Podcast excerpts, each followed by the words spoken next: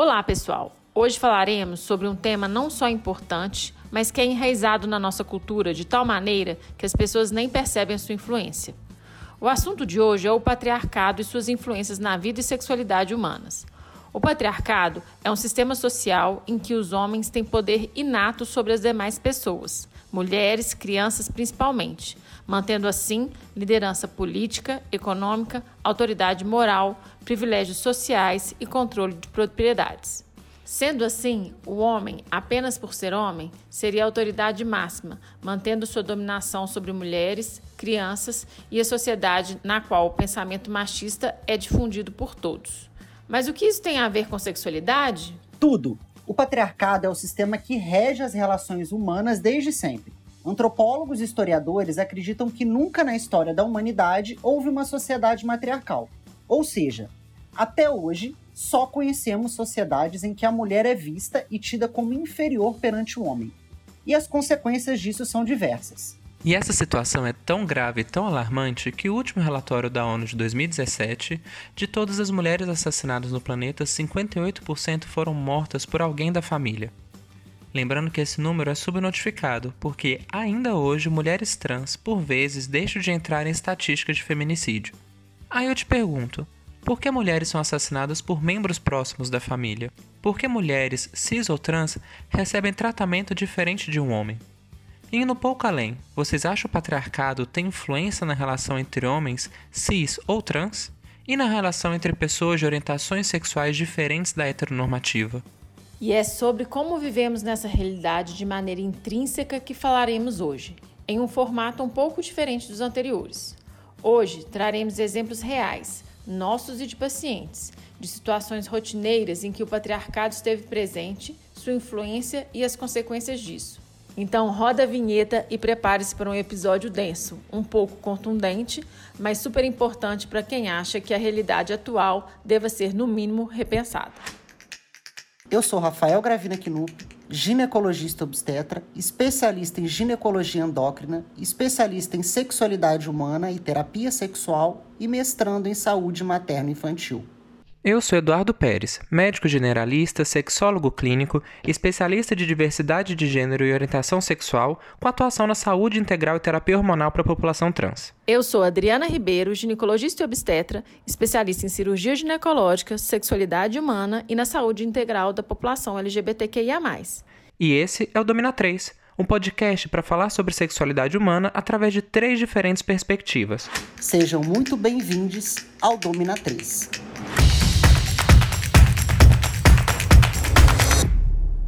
E aqui nós traremos a visão de três pessoas distintas. E por isso, até o nome do nosso podcast, Dominatrix, que será a visão de três pessoas cis, sendo eu, mulher, feminista, Rafa, homem branco heterossexual, e Edu, um homem negro homossexual, de como veem ou sentem ou sentiram a influência do patriarcado nas suas vidas.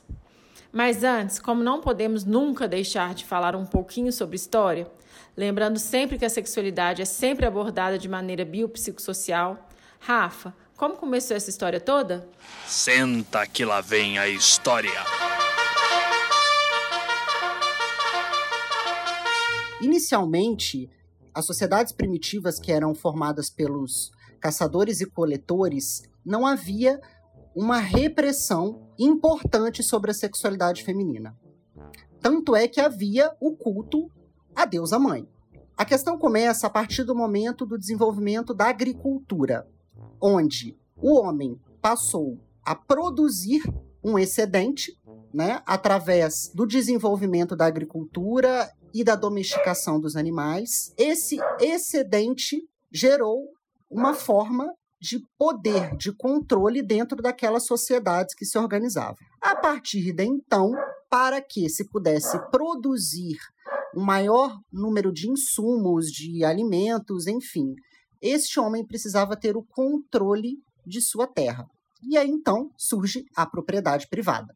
Então, para que eu possa ter uma maior produção de alimentos, eu preciso controlar essa terra. Se essa terra é minha, o que, que eu faço com ela a partir do momento que ela é minha? Eu preciso que esse poder, que essa propriedade privada então instaurada passe para as gerações futuras. Até então, naquela época não se sabia, existia uma liberdade sexual onde não se sabia ao certo é, a paternidade. Então, se eu preciso passar essa minha terra, esses produtos para alguém, eu preciso ter certeza de que esta mulher que está comigo gere apenas filhos da minha linhagem. Então começa o controle sobre a sexualidade feminina. Então, a partir do momento que o homem adquire o poder, né, adquire a, a denominação, a definição de uma propriedade privada, e para isso ele precisa exercer o controle sobre a sexualidade feminina, para que então ele tenha domínio de que aquela prole gerada é dele, são movimentos é, ao mesmo tempo concomitantes e que acabam culminando nessa superioridade masculina. E é que, segundo os teóricos, numa visão eurocêntrica, se instala o patriarcado que repercute até hoje. A partir do controle da mulher como geradora de uma prole em que o homem tem certeza daquele, daquela linhagem, a mulher se torna um produto. E a mulher, ela passa a ser comercializada. A mulher vira um objeto. Ela é trocada entre as tribos, entre as sociedades. A mulher é a primeira escrava. E a partir dessa ideia, e é uma discussão longa que a gente vai ter durante. Isso rende vários podcasts. A partir do momento em que ele escraviza a mulher, ele consegue entender que ele é capaz de escravizar também outro homem. E um pouco após o processo de dominação da sexualidade feminina, de dominação da mulher, começa o processo de escravidão. Então, patriarcado, repressão ao controle da sexualidade feminina, escravidão, propriedade privada aconteceram em momentos próximos, misturados e geraram essa sociedade ao qual nós vivemos. Então, com o início desse conceito de patriarcado e com os conceitos também de posse de terra e dominação, a gente tem o surgimento de outras instituições que são dominantes até hoje e estão linkadas com o patriarcado e linkadas com estruturas sociais, que é a instituição da família e dos relacionamentos monogâmicos. Aí você se pergunta, como assim? A família não existe desde sempre? Relacionamentos monogâmicos não são os ditos normais desde sempre? Então acreditem vocês que esses foram esses dois conceitos criados para defender a propriedade privada, como Rafa explicou. Na pré-história, nas comunidades de coleta e até o início da Idade Antiga, as pessoas viviam em grandes grupos, grandes comunidades, onde eram livres para se relacionar da maneira como bem entendessem. Com esse surgimento das instituições familiares e dos relacionamentos monogâmicos para poder defender a propriedade privada e, concomitantemente com o surgimento do patriarcado, a mulher começa a ocupar um lugar secundário e o homem tinha o poder de mando sobre ela. A função feminina se torna cuidar da família e também se torna associada à reprodução. Inicia-se esse processo de moralização importante, em que a traição feminina é punida com morte por apedrejamento, relacionamentos homossexuais são entendidos como abomináveis e passíveis de punição por irem contra a ideia de necessidade de reprodução entre o feminino e o masculino, Inclusive, até a masturbação era condenada, entendendo que a lei era que o homem deveria ser produtivo e que se multiplicasse, e não poderia desperdiçar o seu sêmen, que é a semente da vida e de seus detentores, logo sua prole, com outras funções que não fossem as reprodutivas. A virgindade passa a ser valorizada para não haver dúvida da linhagem familiar, a gente entende então essa associação do casamento da mulher virgem, daquela imagem da mulher vestida de branco, como uma mulher que chega pura para poder produzir a prole da sua família e logo poder se adequar às regras do patriarcado. Mas honestamente, chega de história e vamos para os dias atuais.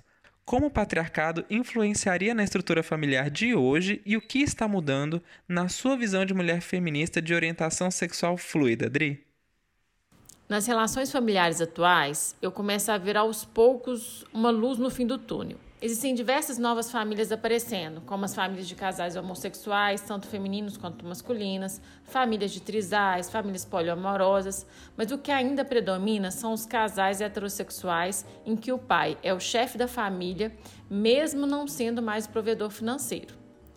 E essas famílias, na sua maioria, ainda mantêm e repetem o sistema patriarcal às vezes sem nem perceber.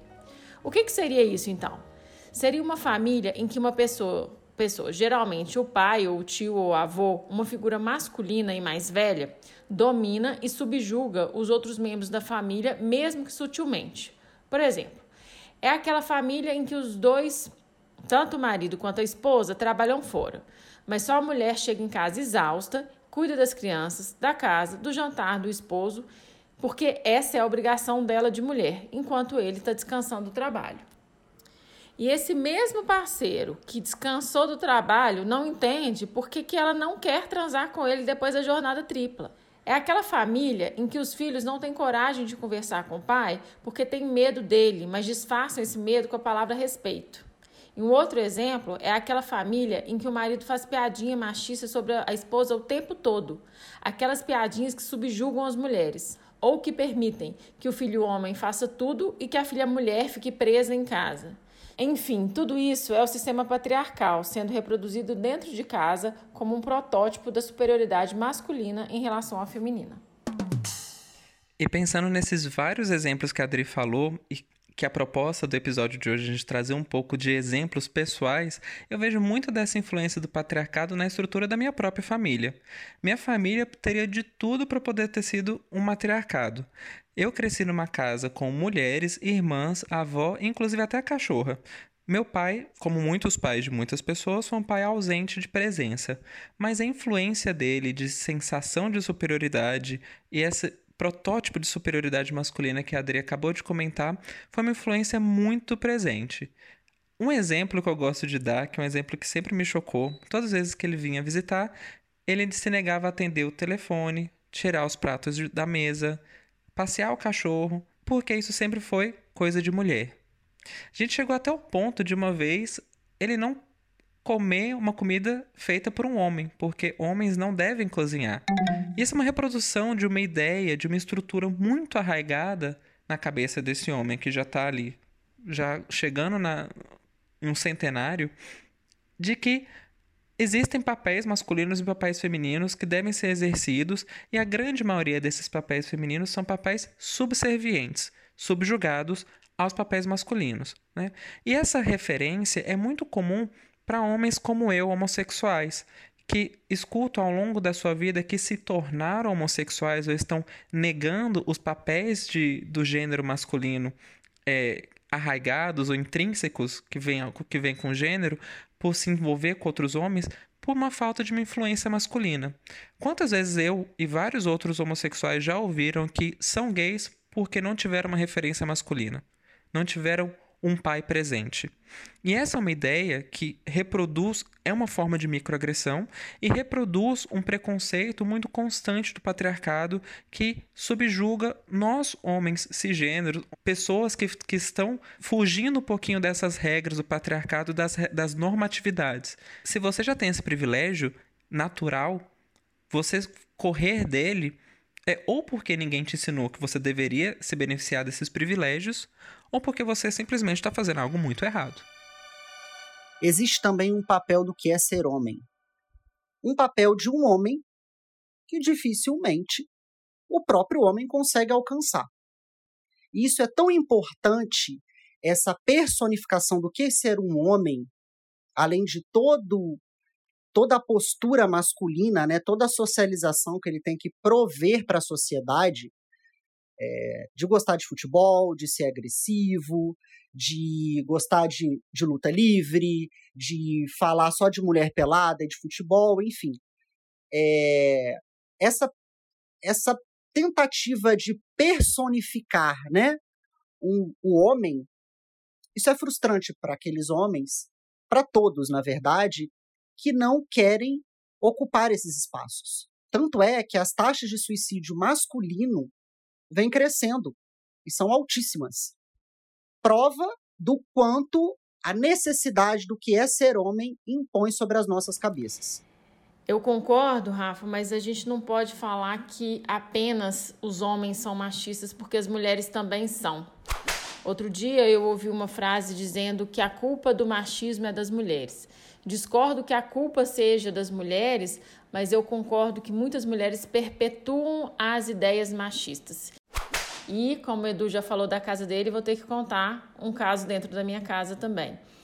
É, meu pai faleceu quando eu era muito pequena e minha mãe criou três filhos, duas meninas e um menino.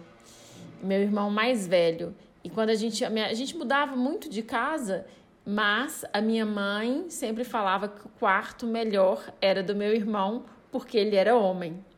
E olha que minha mãe sempre foi uma mulher à frente do tempo, trabalhava, é, sempre trabalhou, sempre sustentou a família e tudo, mas eu, eu cresci ouvindo a, o melhor é para ele porque ele é homem, é, você não pode fazer isso porque você é mulher, e o terceiro que era o melhor, você tem que obedecer o seu namorado. E como a gente falou no começo do episódio, esse tema dá muito o que falar. Então continua aqui escutando a gente, o próximo episódio ainda é sobre o patriarcado. Até lá! Se você curtiu esse conteúdo, ou se ele, pelo menos, serviu para você refletir e sair do seu lugar de conforto, excelente! Era esse o nosso objetivo. E se quiser saber mais sobre sexualidade humana em todos os seus aspectos, aproveite para nos acompanhar nas nossas redes sociais. Siga nosso Instagram, podcast Domina3 e nosso site www.podcastdominatriz.wordpress.com. E não deixe de acompanhar nossos episódios aqui pelo Spotify e demais redes de streaming. Até mais!